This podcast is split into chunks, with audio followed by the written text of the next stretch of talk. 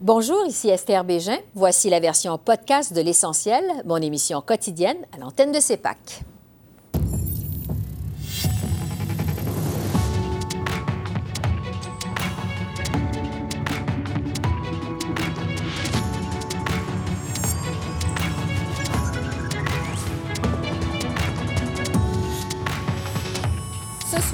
Blocus des camionneurs. La ville d'Ottawa savait qu'un siège de plusieurs semaines se préparait. Avec notre panel de députés, retour sur les audiences de la Commission sur l'état d'urgence. Les producteurs de cannabis lancent un cri d'alarme au gouvernement Trudeau. Pierre Leclerc, directeur général de l'Association des gens de l'industrie, fait le point sur les quatre ans de la légalisation de la marijuana. Le Canada doit-il boycotter le prochain sommet de la francophonie en Tunisie? L'avis de notre panel d'Est en Ouest. Bonsoir, Mesdames, Messieurs. La Commission sur l'état d'urgence a repris ses audiences aujourd'hui. On y a appris que la Ville d'Ottawa et son service de police avaient été avertis que des protestataires prévoyaient bloquer les rues de la capitale pendant plusieurs semaines l'hiver dernier. Cette commission euh, doit déterminer si le gouvernement Trudeau avait raison de recourir à la loi sur les mesures d'urgence pour la première fois de son histoire afin de mettre fin au convoi de la liberté dans la capitale fédérale et au blocage de postes frontaliers ailleurs au pays au mois de février dernier. Les audiences de la commission doivent durer six semaines. Environ 65 témoins y seront entendus d'ici le 25 novembre. Sur ce, je retrouve notre panel de députés pour les libéraux Rachel Bandayan, pour les conservateurs Luc Berthold, pour le Bloc québécois Réal Fortin, pour le NPD Alexandre Boulris. Bonsoir à vous quatre. Bonsoir. Donc, on a appris aujourd'hui que le directeur de la ville d'Ottawa était au courant qu'un blocus se préparait, et ce pour longtemps. Rachel Bandayan, je vais commencer avec vous, des libéraux, parce que, bon, est-ce que, au fond, votre gouvernement a déployé la loi sur les mesures d'urgence parce que euh, c'était pour pallier, un, il fallait pallier un problème d'incompétence des autorités municipales?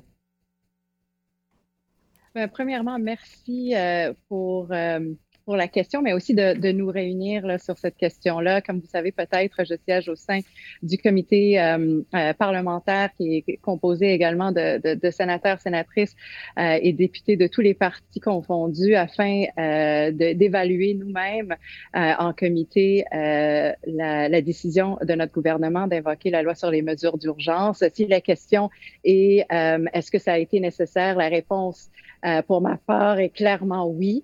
Euh, et je, je crois qu'il faut remettre, je pense que euh, il s'est écoulé un peu de temps.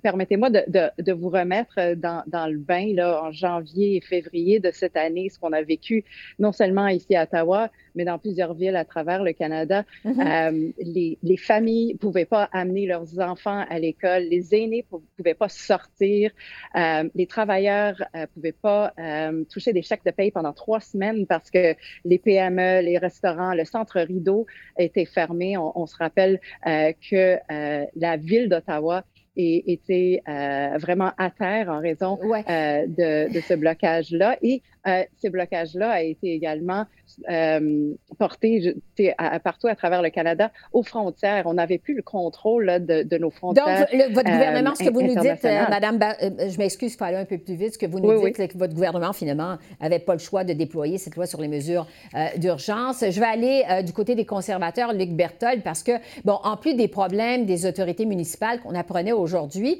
les nouvelles révélations, on a entendu la semaine dernière devant cette commission que plusieurs témoignages de citoyens d'Ottawa, euh, des groupes d'entreprises qui disaient ce que Mme Bandaya nous disait il y a un instant, vraiment dépassés euh, par ce blocus, dépassés par les événements. Est-ce que vous admettez du côté des conservateurs que le gouvernement Trudeau, finalement, n'avait pas le choix d'agir, de faire quelque chose?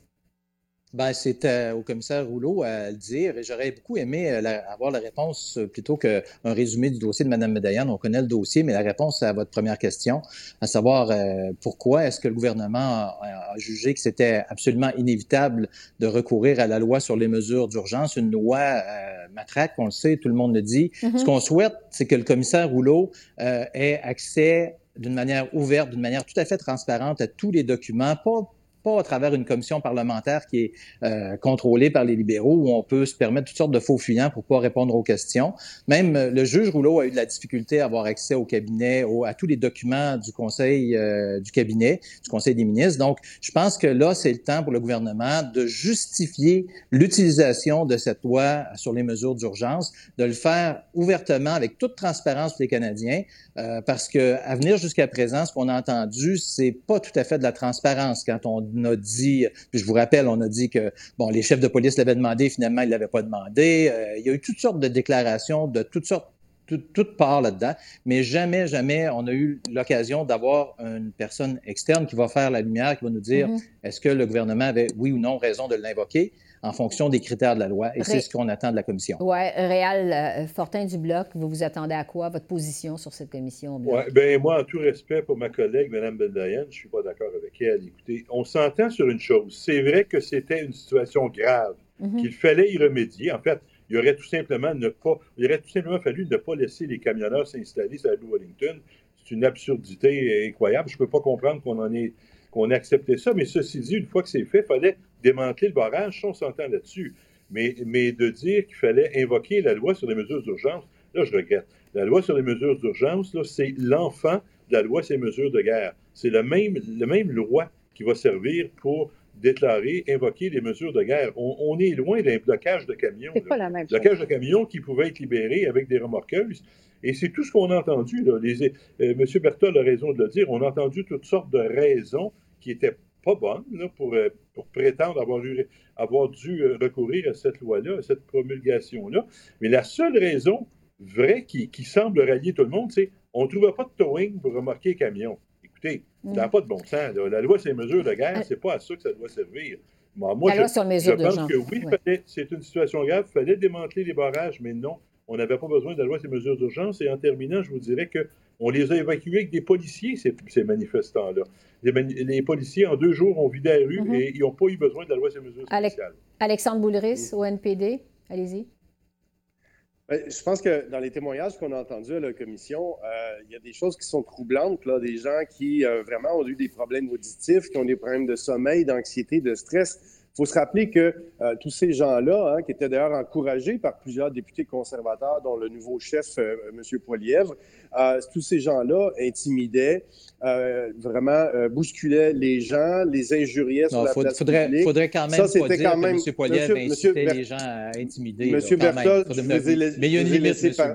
Monsieur Berthold, je vous ai laissé parler. On a des photos, M. Berthold, de M. Poilievre, qui va donner des cafés et des pointes de pizza à ces, à ces manifestants-là. Donc, M. Boulris, vraiment ont perturbé pendant des semaines, pendant les semaines la vie des gens de de, la ville d'Ottawa. Et est-ce qu'il y a eu des incuries de la part de la police municipale? Probablement. Et je, pense qu'on pourra faire la lumière là-dessus. Euh, mais il fallait agir. Il fallait être capable de. C'est pas juste, il fallait être capable d'avoir des remorqueuses. Il fallait vraiment pouvoir euh, s'assurer qu'elles allaient pouvoir faire leur travail en toute sécurité. On pouvait former, on pouvait forcer les remorqueuses à agir. On pouvait geler des actifs qui venaient des partisans de M. Donald Trump qui euh, appuyait ce mouvement euh, tout faire ça ici au Canada. si je pourrais répliquer pour bon, Allez-y, parce qu'on voit les, opinions, évidemment, on s'y attendait, sont ben, divergentes. Rachel Bandayan, voulez-vous répliquer à ce que vous avez entendu? Parce que, bon, euh, M. Berthold, euh, M. Fortin n'est pas d'accord avec ce, que vous, ce que vous dites. Allez-y. Mais on semble tous être d'accord qu'il fallait mettre fin à cette situation-là. Le gouvernement fédéral a attendu trois semaines, plus que trois semaines on vivait cette, ce, blocage-là, non seulement à Ottawa, mais à travers le pays. Et, je vous rappelle qu'il n'y avait pas d'autre solution sur la table. C'est comme au moment où on se parle, c'est facile euh, de dire ben euh, les camions auraient jamais dû rentrer. Je suis tout à fait d'accord en passant, mais c'est certainement pas la décision du gouvernement fédéral. On est venu au secours alors qu'il n'y avait pas d'autre solution. Et je tiens aussi à dire à mon collègue, M. Fortin, que la loi sur les mesures d'urgence n'est pas la loi sur les mesures du guerre et je suis avocate. Les lois ça, sont importantes, puis je pense qu'il faut être clair avec les Canadiens. Moi aussi, je suis avocat, Mme Bendayan, et c'est la même loi. Allez la relire. La même loi qui va servir. Elle n'est pas la même. Elle n'est pas du tout la même, et j'y tiens. C'est pas la même loi. Je ne suis pas avocat, mais ce que je retiens de ce que Mme Bendayan vient de dire, c'est que pendant trois semaines, le gouvernement n'a absolument rien fait. Et c'est exactement ce qu'on déplore. Le premier ministre on a utilisé les lois existantes pendant trois semaines. Les, Madame, Madame Benayan, laissez juste Luc, Ber, Luc, Luc Bertol, allez-y. Donc, effectivement, et, c'est exactement pour ça qu'on dit que la loi sur les mesures d'urgence a eu plus pour effet de sauver la face du premier ministre que de trouver vraiment une solution parce qu'on n'avait pas besoin de recourir à la loi. On l'a vu au pont ambassadeur, mm-hmm. on l'a vu à Côte. On pas, on a réglé ces situations-là avant que la loi sur les mesures d'urgence soit invoquée. Et, et c'est ça la réalité. Et j'espère que le juge Rouleau va se concentrer sur cette, euh, juste, cet aspect de la justification de l'invocation de la loi sur les mesures d'urgence. C'est de ça dont les, les Canadiens ont besoin d'avoir des réponses. Et je vais terminer avec une question. Si le gouvernement devait recourir à la loi sur les mesures d'urgence, de nouveau dans le futur pour une autre situation. Qu'est-ce qui pourrait être fait de mieux selon vous? Est-ce que, Alexandre Bouleris, vous voudriez répondre à cette question-là? Je pense que tirons les leçons de, l'épisode malheureux qu'on a vu là, euh, ici euh, sur la colline parlementaire. La commission va servir euh, à ça. Je pense que c'est la première fois qu'elle été utilisée depuis son adoption en 1988. On verra quelles leçons on en, tire et puis pour l'utilisation à l'avenir. Et moi, je trouve ça malheureux que le gouvernement fédéral se soit traîné les pieds. Puis c'est vrai, et là, je rejoins M. Berthold, les libéraux doivent faire preuve de transparence. Tous les documents doivent être disponibles pour que les Québécois et les Canadiens aient les réponses à leurs questions. Rachel Bandayan, euh, Luc Berthold, Réal Fortin, Alexandre Boulris, merci beaucoup. Merci d'avoir été avec nous. Au revoir. Merci. Merci, bonsoir. Merci tout le monde. Merci. Quatre ans jour pour jour après que le cannabis ait été légalisé au Canada, les producteurs se disent être à la croisée des chemins. Les profits euh, alléchants qu'ils espéraient en 2018 sont loin d'être au rendez-vous en 2022, tellement que l'industrie demande aujourd'hui l'aide d'Ottawa pour lutter, entre autres, contre le marché noir qui est toujours florissant. Alors, je fais le point avec Pierre Leclerc, qui est le directeur général de l'Association québécoise de l'industrie du cannabis. Bonsoir, Monsieur Leclerc. Bonsoir, Mme Bégin. Bon, vous, des gens de l'industrie, vous étiez justement sur la colline euh, parlementaire aujourd'hui à Ottawa pour faire le point sur votre situation. Je vous demanderais d'abord, comment se porte l'industrie du cannabis légal au Canada après quatre ans de légalisation? Je vous dirais que votre introduction était euh, extrêmement juste. nous sommes à un, point de bascule dans l'industrie. À l'heure actuelle, on peut observer que, euh, selon toute vraisemblance, la, euh, plus de la moitié des entreprises sont en précarité euh, financière. Donc, on arrive à une étape aujourd'hui où, pour l'industrie, il y a un sentiment d'urgence de revoir certaines, certaines réglementations ou certaines pratiques euh, au Canada. On dit justement que les producteurs en arrachent, que plusieurs opèrent de façon déficitaire, euh, devront fermer leurs portes même. Ce serait peut-être le cas euh, pour l'entreprise Exo à Gatineau. Euh, qu'est-ce que vous demandez comme aide à Ottawa? En fait, nous étions sur la colline en mai dernier pour sensibiliser les autorités gouvernementales de différents ministères et organismes à la situation. Aujourd'hui, on est six mois plus tard, et aujourd'hui, on vient dire, on n'est plus à vous sensibiliser, il y a urgence. Alors, je ne vais pas, bien entendu, me prononcer sur la situation de EXO, mais aujourd'hui, ce qu'on demande, c'est un geste de bonne volonté. Donc, premièrement, reconnaître la situation actuelle dans l'industrie. La moitié des entreprises de cannabis qui doivent payer la taxe d'assises à l'Agence de revenus du Canada à l'heure actuelle sont en retard sur les paiements. Déjà là, on a des données, on a des statistiques alarmantes sur, la santé financière.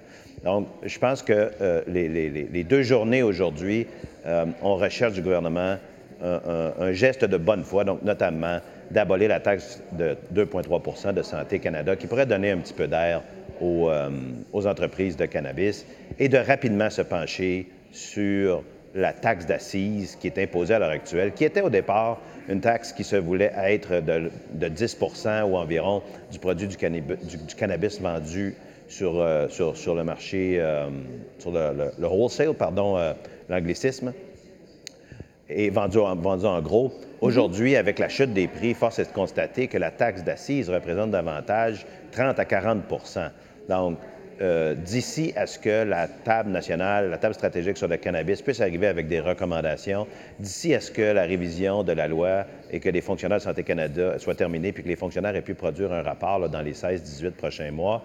Et on n'aura pas encore effectué de modifications législatives, bien entendu. On demande au gouvernement de nous donner un signe de bonne foi en, enlevant un peu de pression par euh, les, différentes, euh, les différentes taxes. Je veux vous entendre, M. Leclerc, sur euh, le marché noir, parce que le but de la légalisation du cannabis en 2018 pour le gouvernement, c'était d'éliminer le marché noir. On estime que le marché noir, quatre ans plus tard, détient encore 50 du marché du cannabis. Qu'est-ce qui fait que votre industrie, l'industrie légale, n'est pas capable de concurrencer plus que ça le marché noir? Ben, il y a plusieurs facteurs. D'un, bien entendu, les règles en matière de promotion, marketing, publicité et information, éducation font en sorte qu'il est extrêmement difficile pour notre industrie de se démarquer, voire même de faire connaître les différents produits. Alors, les produits de cannabis, ce ne sont pas que des produits de fleurs séchées, bien, entendu. Ce, ne sont pas, ce sont loin d'être tous des produits qui se, qui fument ou qui se consomment par décarbonisation. Il y a une multitude de produits. Donc, notre capacité à informer la population, à entrer en communication directement avec les consommateurs, comme industrie, elle est presque nulle. Et euh, le crime organisé, de son côté, lui, ne se gêne pas, bien entendu. Les prix, bien entendu, alors, euh, lorsqu'on avait fixé un prix qui était sur 10 le gramme comme prix moyen, euh, en fait, tout le système et toute la réglementation qui a été bâtie crée une pression baissière sur les prix pour les entreprises euh, légales de cannabis. Mais au lieu que ce soit l'industrie légale qui fasse une pression sur l'industrie illégale, sur leurs produits et leurs prix, c'est l'inverse. À l'heure mm-hmm. actuelle, c'est l'industrie illicite qui continue et réussit à maintenir une pression baissière sur l'industrie légale et qui va à terme réussir à faire fermer plusieurs, une multitude d'entreprises tout à fait légal avec des produits contrôlés, avec des bons citoyens qui n'ont pas, de, pas de dossier euh, criminel, des entreprises impliquées dans leur milieu, dans leur communauté. Alors, ce qui fait cette dynamique, c'est la, réglementation actuelle qui doit être revue très rapidement et le fait que le coût de production est excessivement élevé pour les entreprises légales. Je vais vous ramener, M. Leclerc, au moment de la légalisation en 2018. On sait qu'il y a eu un engouement des investisseurs pour le secteur du cannabis légal. Aujourd'hui, on voit que les actions se sont littéralement effondrées. 100 dollars investis dans une action d'un producteur peut valoir moins de 5 dollars en ce moment. Euh, est-ce que votre industrie a quand même une part de responsabilité dans cet effondrement? Bien entendu que, comme dans tout effondrement des valeurs boursières, l'industrie a toujours une part de responsabilité. Et euh, je, je, ne, souhaite pas ici identifier de coupable. Mon idée n'est pas de dire que c'est la faute du gouvernement ou d'un gouvernement en particulier ou d'une entreprise ou d'un groupe d'entreprises en particulier. Alors, je pense qu'il y a eu effectivement un engouement. Ça a été plus qu'un engouement. Ça a été la bulle verte. Donc, il y a eu un apport extrêmement important de capitaux sur les marchés publics. Le cannabis, ce n'est pas que les marchés publics, bien entendu. Et aujourd'hui, puisque les entreprises tardent à arriver à, minimalement à atteindre la rentabilité, bien aujourd'hui, on a vu effectivement le prix des actions dégringoler. Quand je dis que le gouvernement du Canada, puis qu'on est à Ottawa pour s'assurer qu'ils tendent l'oreille, en fait, qu'ils sentent l'urgence, ceux qui perdent de l'argent en ce moment, ce sont des épargnants canadiens qui ont eu confiance au gouvernement de M. Trudeau, qui ont eu confiance en la légalisation, qui ont investi leurs épargnes dans les entreprises publiques au Canada et qui aujourd'hui L'industrie, oui, et je ne dirais pas en péril, mais est en situation d'urgence, mais ce sont des épargnants, des petits épargnants, canadiens et canadiennes à l'heure actuelle, qui font les frais des politiques qui empêchent nos entreprises mhm. d'atteindre la rentabilité. Pierre Leclerc, je rappelle que vous êtes directeur général de l'Association québécoise de l'industrie du cannabis. Merci beaucoup. Merci. Merci à vous. Une bonne journée. Au revoir. Et le premier ministre Justin Trudeau a réagi à cette sortie des gens de l'industrie légale du cannabis. M. Trudeau se dit fier du chemin que le Canada a parcouru depuis 2018, mais admet qu'il reste encore beaucoup à faire, notamment en ce qui a trait à la lutte contre le marché noir. La légalisation du cannabis a été une grande étape euh, vers l'élimination du marché noir, vers une assurance euh, de euh, qualité de protection des consommateurs, mais on sait que ça allait prendre du temps et c'est en train de prendre du temps et on est toujours là pour être un partenaire pour les prochaines étapes. On voit que le marché légal du cannabis a augmenté énormément, est parti de zéro avant qu'on légalise jusqu'à maintenant, mais il y a encore beaucoup de travail à faire et on va continuer de le faire. C'est maintenant le moment de retrouver notre panel d'Est en Ouest qui traite des dossiers de francophonie avec le professeur en sciences politiques Frédéric Boilly de l'Université de l'Alberta et la professeure et principale du Massey College en Ontario, Nathalie Desrosiers. Bonsoir à vous deux. Bonsoir. Parlons justement de ce sommet de la francophonie qui doit se tenir euh, les 19 et 20 novembre prochains en Tunisie. Euh, la présence du Canada n'est toujours pas confirmée à ce sommet. Il y a plusieurs voix qui se sont élevées pour que le Canada le boycotte à cause de la situation politique dans ce pays qui est dirigé d'une main de fer par son président. Euh, Frédéric, d'abord, est-ce que le Canada devrait boycotter ce sommet-là, selon vous? Qu'est-ce que vous en pensez? Je ne crois pas que le Canada devrait boycotter. Il est clair que oui, il y a une dérive autoritaire euh, en Tunisie et que c'est très problématique. D'un autre côté, s'il n'y a pas d'action concertée avec la France, et il ne semble pas que ce soit le cas, et s'il n'y a pas non plus de solution de rechange également, euh, un report euh, du sommet, ce qui est déjà arrivé là dans le passé, ça laissera entendre qu'il y aurait quand même un hiatus important entre le dernier sommet et le sommet qui serait à venir et donc, pour le, Canada, je pense qu'il faut rester présent euh, en Afrique, il faut rester présent euh, au sein de la francophonie et essayer de faire entendre sa voix et essayer euh, d'influencer les choses de l'intérieur plutôt que de l'extérieur. Oui, Nathalie, je vous demanderais à vous, est-ce que vous pensez aussi que ces sommets de la francophonie, c'est important pour le Canada? Oui, c'est important parce que c'est important au niveau interne pour deux raisons. Pour commencer, parce que si on veut participer au Commonwealth, euh, euh, il faut participer aussi à la francophonie internationale. Sans ça, on perd un peu symboliquement l'idée euh, d'avoir un pays bilingue qui participe également des deux cultures. Euh, et deuxièmement, ben, parce que l'organisation de la francophonie, il y a beaucoup de sous-ensembles à ça. Il y a beaucoup de, réseaux, des réseaux universitaires, des réseaux de l'Assemblée des parlementaires, par exemple, où le Canada est, très présent. Donc, euh, ça serait une perte euh, pour, pour le Canada et pour plusieurs réseaux, plusieurs universités francophones, entre autres, de ne plus avoir accès à ce grand réseau de la francophonie. Oui, parce qu'on peut se demander aussi à quel point le Canada est encore euh, important dans la francophonie mondiale, le rôle du Canada dans la francophonie mondiale. Frédéric, qu'est-ce que vous en pensez? Ben, c'est un peu à l'image de l'ensemble de la politique étrangère canadienne ou de la place et du rôle du Canada sur la scène internationale. C'est-à-dire que plusieurs, et moi j'en fais partie, pensent qu'il y a eu une marginalisation du Canada dans les mmh. dernières décennies. Et la question de la francophonie ben, s'inscrit aussi dans cette euh, tendance-là à la marginalisation. Et donc, par conséquent, ce qu'on a besoin du côté canadien, je pense, c'est de réintégrer aussi la francophonie, mais avec une politique euh, non seulement globale, mais aussi des objectifs un peu plus clairs, un peu plus de coordination aussi avec les provinces, avec les universités, pour le recrutement, par exemple, des étudiants internationaux et tout particulièrement euh, francophones. Je pense qu'il y a plusieurs voix qui s'élèvent dans cette direction et que ce serait bienvenu qu'on se donne justement du côté canadien une, euh, ligne d'action euh, plus claire et plus coordonnée. Oui, Nathalie, sur le poids du Canada dans la francophonie internationale, ben, de votre côté. Euh, moi, j'ai eu l'occasion de faire partie de l'Assemblée des parlementaires euh, francophones et aussi de, de l'AUF, l'Association des universités francophones. Et je dirais que euh, le rôle du Canada, c'est souvent d'être un contrepoids à l'omniprésence de la France un peu. Alors, pour la francophonie, d'avoir un volet nord-américain, euh, c'est une bonne idée. Ça fait partie un peu de la vision euh, internationale de, de l'OIF. Alors, euh, c'est vrai, je suis d'accord avec Frédéric qu'il y a souvent un peu une marginalisation du Canada en général. On est beaucoup moins fort, on est beaucoup moins présent, on a beaucoup moins de, choses à dire.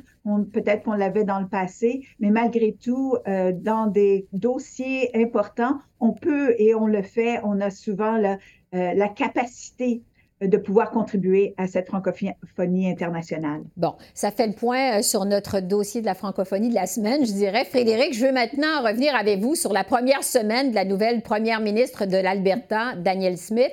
Euh, je pense qu'on peut dire qu'elle a eu quand même une première semaine mouvementée, notamment à cause de son commentaire sur les non-vaccinés, qui serait le groupe le plus discriminé, selon elle.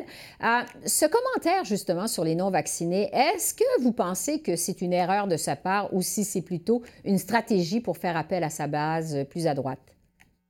J'ai plutôt l'impression que c'est une stratégie, c'est-à-dire de rappeler son discours euh, pendant toute la campagne, la course à la direction, son discours même avant qu'elle n'entre euh, en campagne, à savoir qu'il euh, y a une discrimination qui s'est faite contre les non-vaccinés selon son point de vue et que c'est une discrimination qui, est très forte. Cela dit, elle est obligée de reculer un peu avec un communiqué de presse, de s'entendre que c'est pas ce qu'elle voulait vraiment dire, qu'il y avait d'autres groupes également, mais ça montre que c'est comme une sorte de mélange avec Daniel Smith et c'est toujours, euh, disons, euh, une difficulté à interpréter ses propos correctement. Stratégie ou erreur? Et souvent, ben, c'est un mélange des deux, mais il y a toujours le côté stratégique qui est présent dans ces déclarations qui sont euh, jugées comme étant particulièrement difficiles à mm-hmm. accepter. Juste un mot, parce que je me demandais comment les francophones de l'Alberta réagissent à l'arrivée de Mme Smith?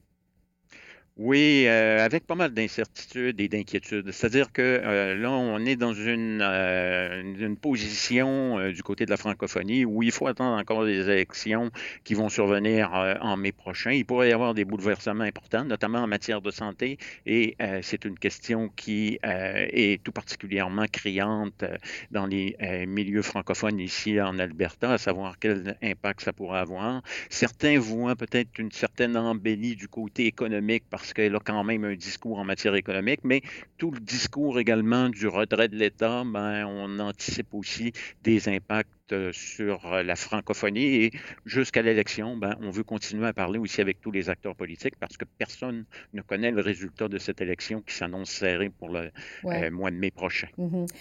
allons du côté du Nouveau-Brunswick parce que le mm-hmm. ministre de l'Éducation, Dominique Cardy, a quitté son poste, mais avec fracas, je dois dire. Il critique le premier ministre Blaine Higgs, qui l'accuse de diviser la communauté francophone et la communauté anglophone dans cette province. Nathalie, à quel point est-ce que c'est c'est un coup dur pour Blaine Higgs, selon vous?